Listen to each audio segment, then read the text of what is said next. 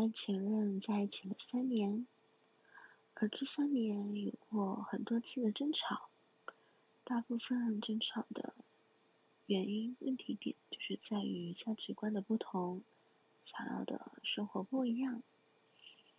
他是个梦想家，想自己创业，但是总是碰到许多难关。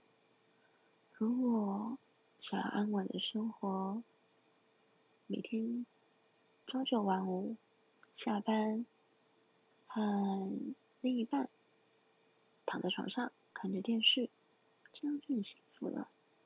但是他不同，他想要冒险的生活，所以就分开啦。